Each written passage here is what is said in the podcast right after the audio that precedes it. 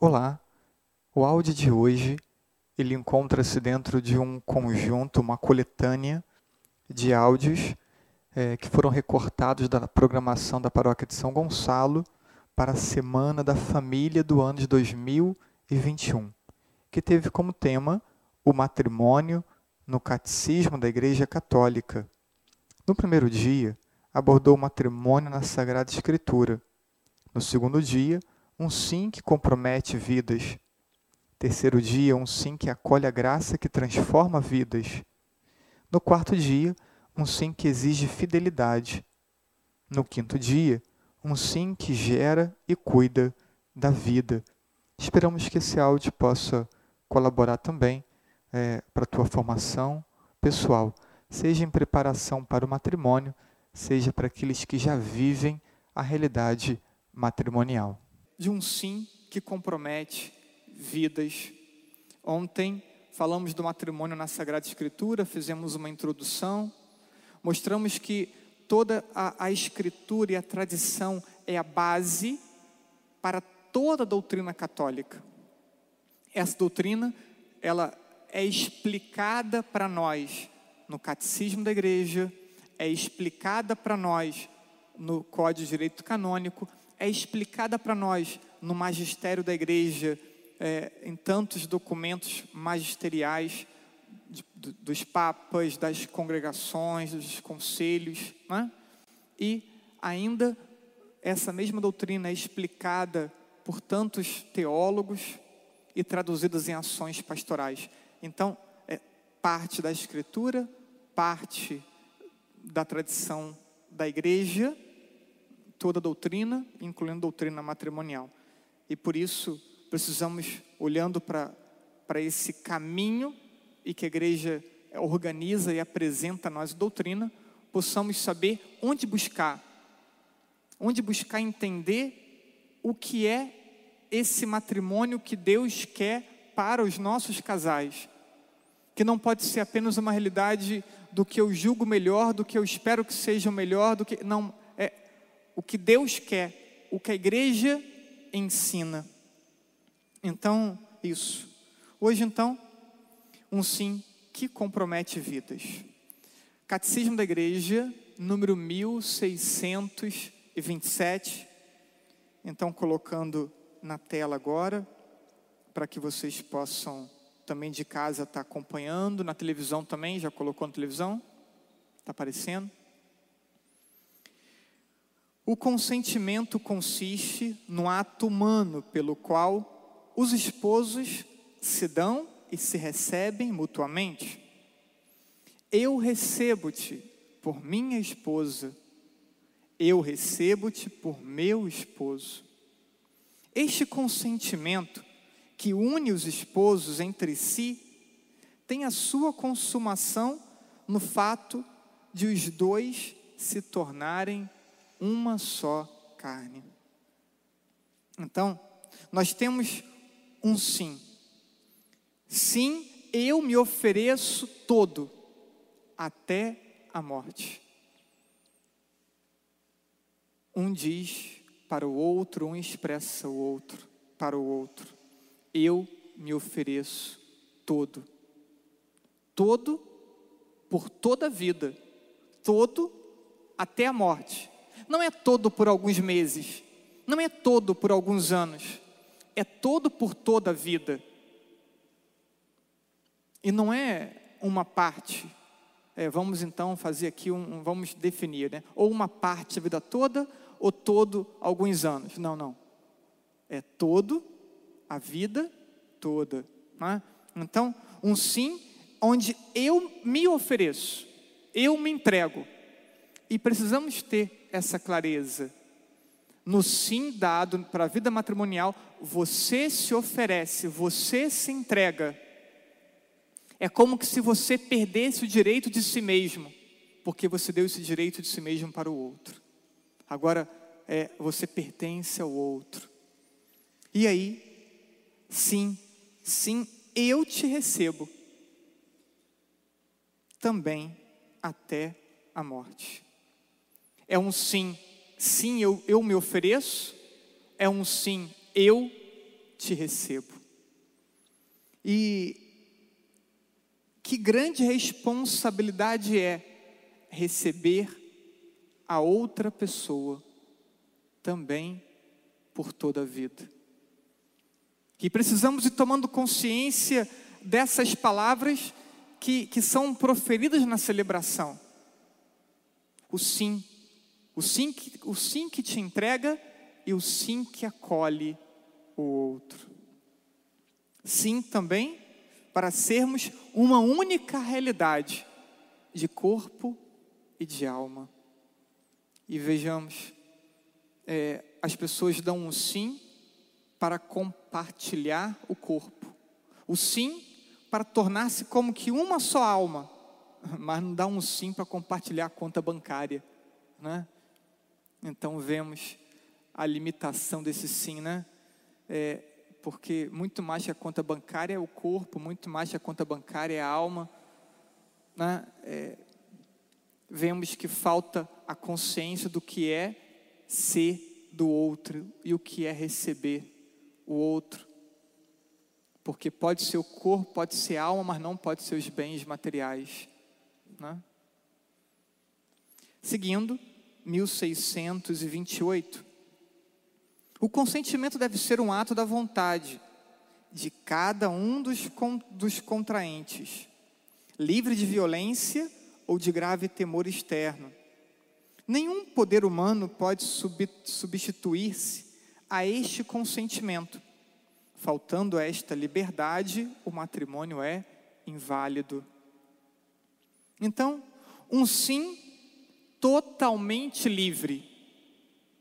E eu coloquei aí três exemplos, é, quatro exemplos, né? Eu tinha escrito três, mas depois acrescentei mais um.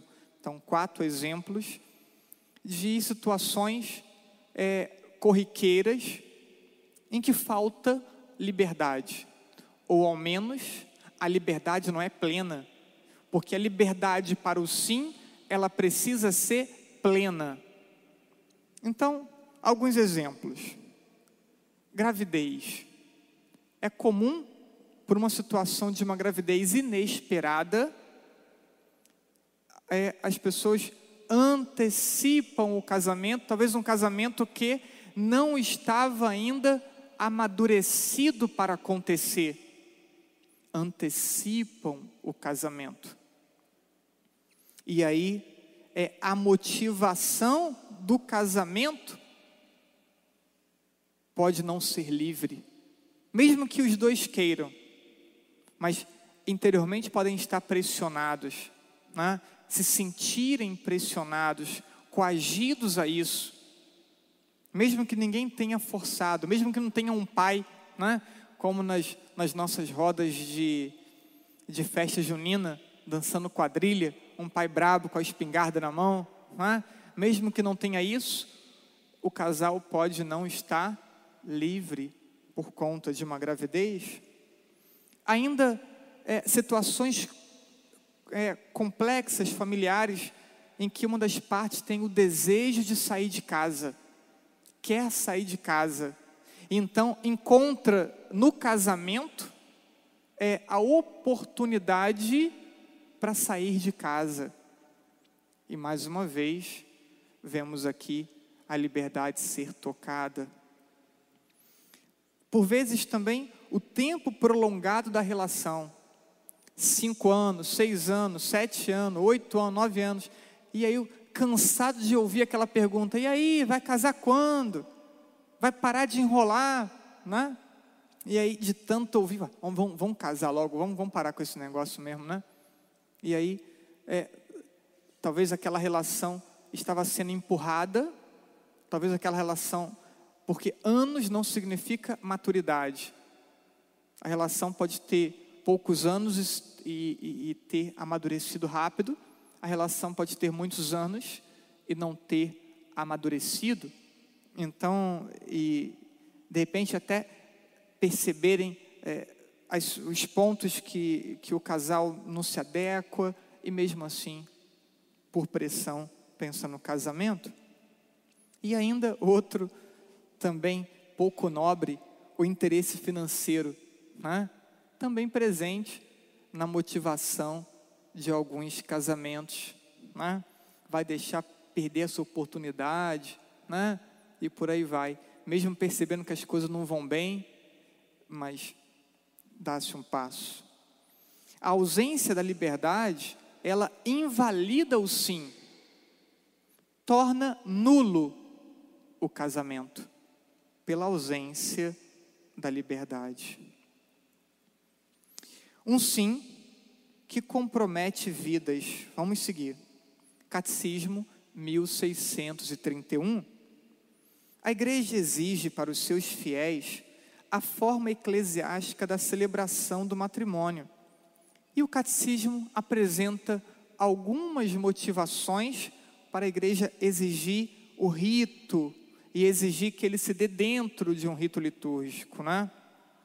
Então, primeiro, é um sacramento, é um sacra, e o sacramento é um ato litúrgico, portanto, é, o matrimônio ele encontra o seu lugar dentro da dinâmica é, da celebração litúrgica.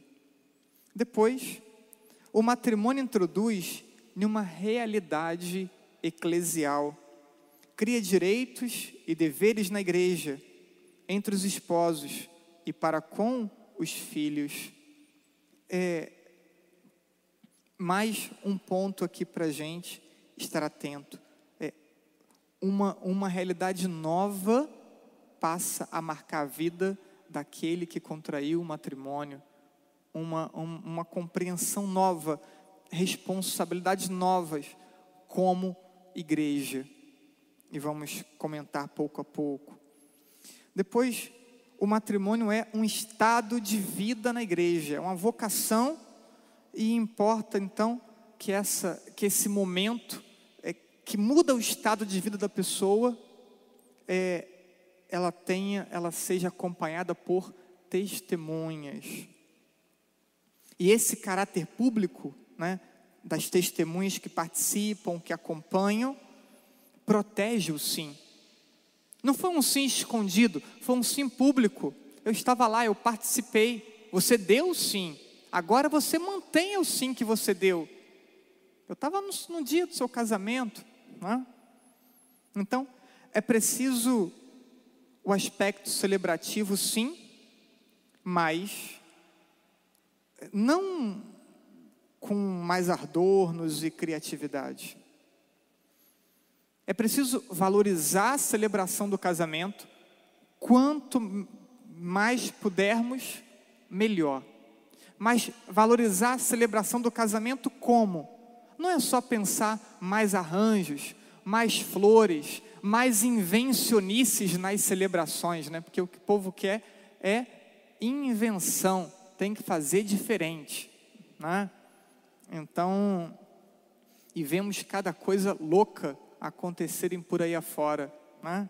Então, é, valorizar o, o, o casamento não é mais adornos, não é mais criatividade, mas valorizar o casamento com a santidade dos noivos, porque tem tudo: arranjos lindos, corais para as celebrações, equipe de cerimonialistas com, numerosa e ampla, né? é, mais fotógrafo que convidado, câmera e, e tudo esbarrando para lá e para cá, mas falta o essencial, falta a santidade do casal, falta a piedade do casal, falta o entendimento do que está sendo celebrado. Então, valorizar a celebração é conseguir fazer com que os casais cheguem para esse momento com santidade de vida. E aí, essa santidade, né, e também é, esse, essa valorização do aspecto celebrativo, então, santidade, piedade, preparação adequada e consciente. Passamos, e esse, essa comparação é, é comum e é frequente, né? Para que eu assumisse o sacerdócio, dediquei nove anos de formação em regime de internato. Para um casal receber o sacramento do matrimônio, reclama por um fim de semana de curso de noivos. Chegou sem ler nada, geralmente, não participou de momentos formativos, né? procura a igreja onde o curso de noivos é mais rápido. Há desproporção. A importância do sacramento, a ordem, o matrimônio, ambos são um sacramento. Um tem a preparação de nove anos, o outro tem uma preparação de um dia. Então vemos, né? isso tem que mudar. Precisamos mudar isso, né? justamente para dar um caráter é, de maior importância ao sacramento do matrimônio. Mas mudar isso como? Enquanto os, os casais namorados e noivos continuam buscando as formações mais curtas, mais breves, e se fosse possível que nem exigisse nada. Enfim, seguindo, 1632 para que o sim dos esposos seja um ato livre, responsável, e para que a aliança matrimonial tenha bases humanas e cristãs sólidas e duradouras, é de primordial importância a preparação para o matrimônio. E aqui então, é, vamos a essa preparação para o matrimônio. Falamos desse sim, que é um sim que impacta a vida toda é um sim que você se entrega todo, um, fim, um sim que você recebe totalmente o outro, um sim que faz você ser com uma outra pessoa uma única realidade. Ok, mas o que é, o do que precisa esse sim? Precisa, então, de bases humanas sólidas. Bases humanas sólidas saúde física, saúde psíquica e virtudes. A pessoa precisa estar apta aos compromissos matrimoniais. E se ela tem um impedimento psíquico, por exemplo, ela pode estar impedida de casar na igreja. Então, para citar um exemplo, então, bases humanas sólidas, saúde, mas também virtudes. Como que ela vai conseguir se entregar a uma outra pessoa e cuidar bem da pessoa que recebeu, se lhe falta virtudes?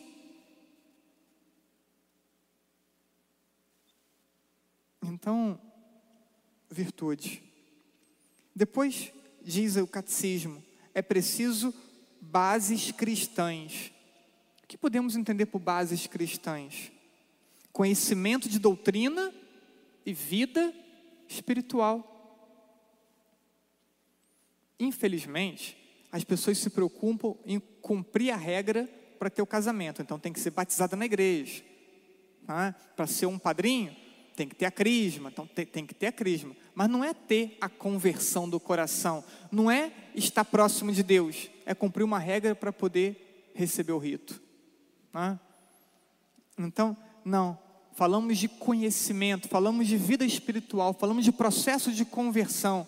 Isso aqui deveria ser é, buscado pelo casal, deveria fazer parte de uma preocupação é, de um, das partes que se preparam para a vida matrimonial. Eu vou assumir um vínculo com uma pessoa que não entende o vínculo que vamos assumir. Opa, espera lá, essa pessoa tem que entender o vínculo que vamos assumir. Eu vou eu vou, receber, eu vou receber, eu vou me oferecer a uma pessoa que não quer se comprometer com os vínculos que vamos viver. Bem, para lá. Então, é, conhecimento de doutrina, é, e claro, desejo de conformar a vida à doutrina, e vida espiritual, vida de comunhão. Então, um casal, ou uma das partes, um jovem de igreja, de caminhada, né, é, deveria ter a maior preocupação do mundo em, em começar a namorar alguém que não tivesse a mesma compreensão de fé. Porque como que essa pessoa que não tem a mesma compreensão de fé vai se comprometer comigo? Ou vai entender o nosso comprometimento? Mas não. Isso parece não importar quando se vai iniciar um processo de relacionamento. Bem, alguns deixam isso claro no início da relação e dá um, uma oportunidade para que o tempo de relação seja um tempo também para aquela pessoa que não entende, que não, não, não tinha prática cristã, possa se enquadrar. Ok, se se enquadra, a relação segue em frente, se não se enquadra, a relação termina. Então, algumas pessoas vão conduzindo desse modo, porque entende o sim e quer o sim, quer dar o sim e quer receber este mesmo sim também da outra pessoa. Por isso as bases têm que estar estabelecidas antes do sim ser dado. E não supor que depois que o sim foi dado e a pessoa não entendia o que era aquele sim, ela vai conseguir cobrar aquele sim da outra pessoa. Tá claro isso? Dá para entender? O sim, ele tem que estar presente no tempo de vida do casal de namorado.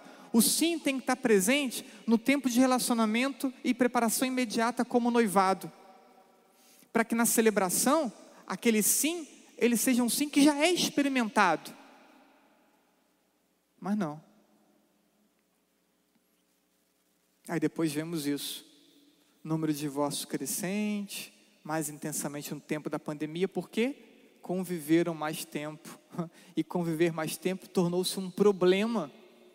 Conviver mais tempo tornou-se um problema, porque eu não, não aguento aturar a outra pessoa o dia inteiro dentro de casa. Mas o problema hoje é esse. Problema que motiva o divórcio. Eu não aguento aturar essa pessoa o tempo inteiro dentro de casa. Casou por quê? Então, comumente, e aí ambas as realidades, essas bases humanas, as bases cristãs, é, já ambas as realidades já consolidadas na vida do casal. Então, por isso, é, fala duradouro. Precisamos encontrar, antes do casamento, as bases humanas sólidas, já por um tempo prolongado. As bases cristãs sólidas, por um tempo prolongado. Para aí sim partir pro, para o sim. Por isso, o curso de noivos, faltando um mês, dois meses do casamento, não tem sentido. Não tem sentido.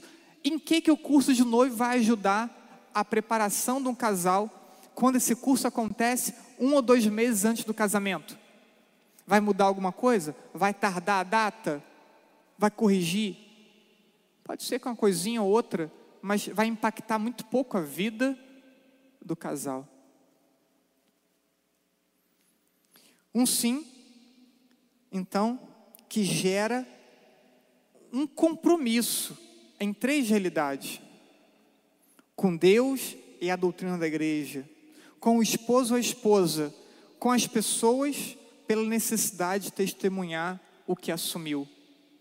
Esse sim te compromete, veja, com Deus, com a igreja, com a outra pessoa e com todos aqueles que é, esperam um testemunho daquilo que foi assumido. O teu sim é público. O teu sim é um serviço à igreja. Por isso, o sacramento está tá enquadrado né, dentro do, do sacramento do serviço. Sacramento da iniciação cristã, sacramento da cura, sacramento do serviço, ordem e matrimônio. O teu sim é público, o teu sim é um serviço à igreja, o teu sim não é privado, é público. A igreja precisa do seu sim. A igreja precisa que esse sim seja consciente, que esse sim seja pleno. O teu sim edifica a igreja. O teu sim enriquece a igreja. Existe uma grande, é, um grande desconhecimento dos direitos e deveres dos que contraíram matrimônio católico. As pessoas desconhecem. Até que ponto este desconhecimento é responsabilidade da igreja? E até que ponto esse desconhecimento é responsabilidade dos próprios casais? É um desconhecimento. Não sabem, os casais não sabem o que a igreja espera deles. Mas é, é responsabilidade só da igreja? É dos casais? Quanto de responsabilidade da igreja? Quanto de responsabilidade é dos casais? Nós temos aqui, acho que 60, 60 aparelhos aqui online, né? talvez umas cento e poucas pessoas participando online, talvez mais aqui umas 40 ou 50 aqui na igreja, mas nós somos dois mil aqui na paróquia. Então, assim, a igreja também oferece, mas os próprios casais também é, não não acolhe as formações oferecidas.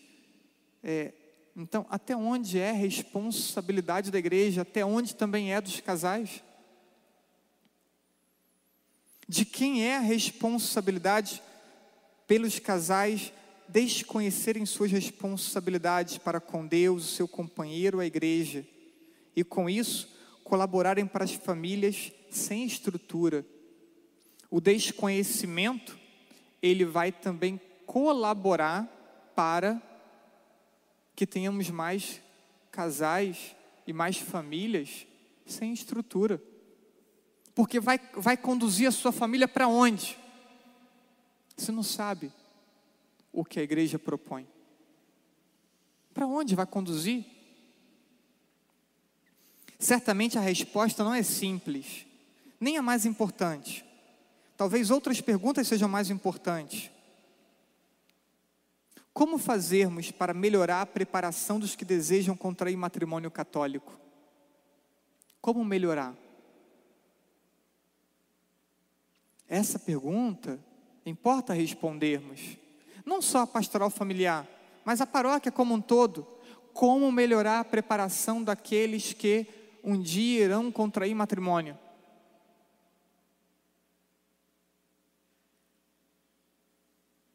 Porque dentre esses divórcios, muitos são católicos. Muitos eram ativos na igreja. Aqui da paróquia tem vários. Aqui das paróquias em volta, conhecido, né? Vários separaram. Casais que a gente olhava e não imaginava que fossem separar. Como melhor adequar a vida conjugal de nossos casais casados a vontade de Deus? Outra pergunta. Os casais já casaram, desconhecem o que Deus espera, o que a igreja ensina. Como tentar ajudá-los para que eles se abram à vontade de Deus? Eu não sei tudo, não. Né? A pergunta não é retórica, eu não sei mesmo como responder. Né? De forma pastoral, é, dar uma resposta, eu não tenho uma resposta pronta. Muitas iniciativas já tentamos, algumas deu certo, outras nem tanto, outras não deram certo de jeito nenhum, né? Mas continuamos tentando. Temas importantes destacados pelo catecismo nesses números hoje lidos: 1627, 1628, 1631, 1632. Temas destacados necessidades de bases humanas e cristãs sólidas e duradouras para dar o sim. Liberdade para dar o sim. O sim gera doação integral de si. O sim gera recepção responsável do outro. Recepção responsável do outro. O sim torna os dois uma realidade nova e única o sim ocasiona uma nova atuação na igreja, com direitos e deveres, sacramento do serviço. E aí, creio que seja o último slide. O matrimônio é uma realidade sagrada. Ouvimos ontem. Às vezes, é, exaltam tanto o, sacerdó o sacerdócio a vida consagrada e parece que rebaixam o matrimônio. O matrimônio é uma realidade sagrada. A relação do casal é sagrada. O sim, esse também precisa ser sagrado e consciente.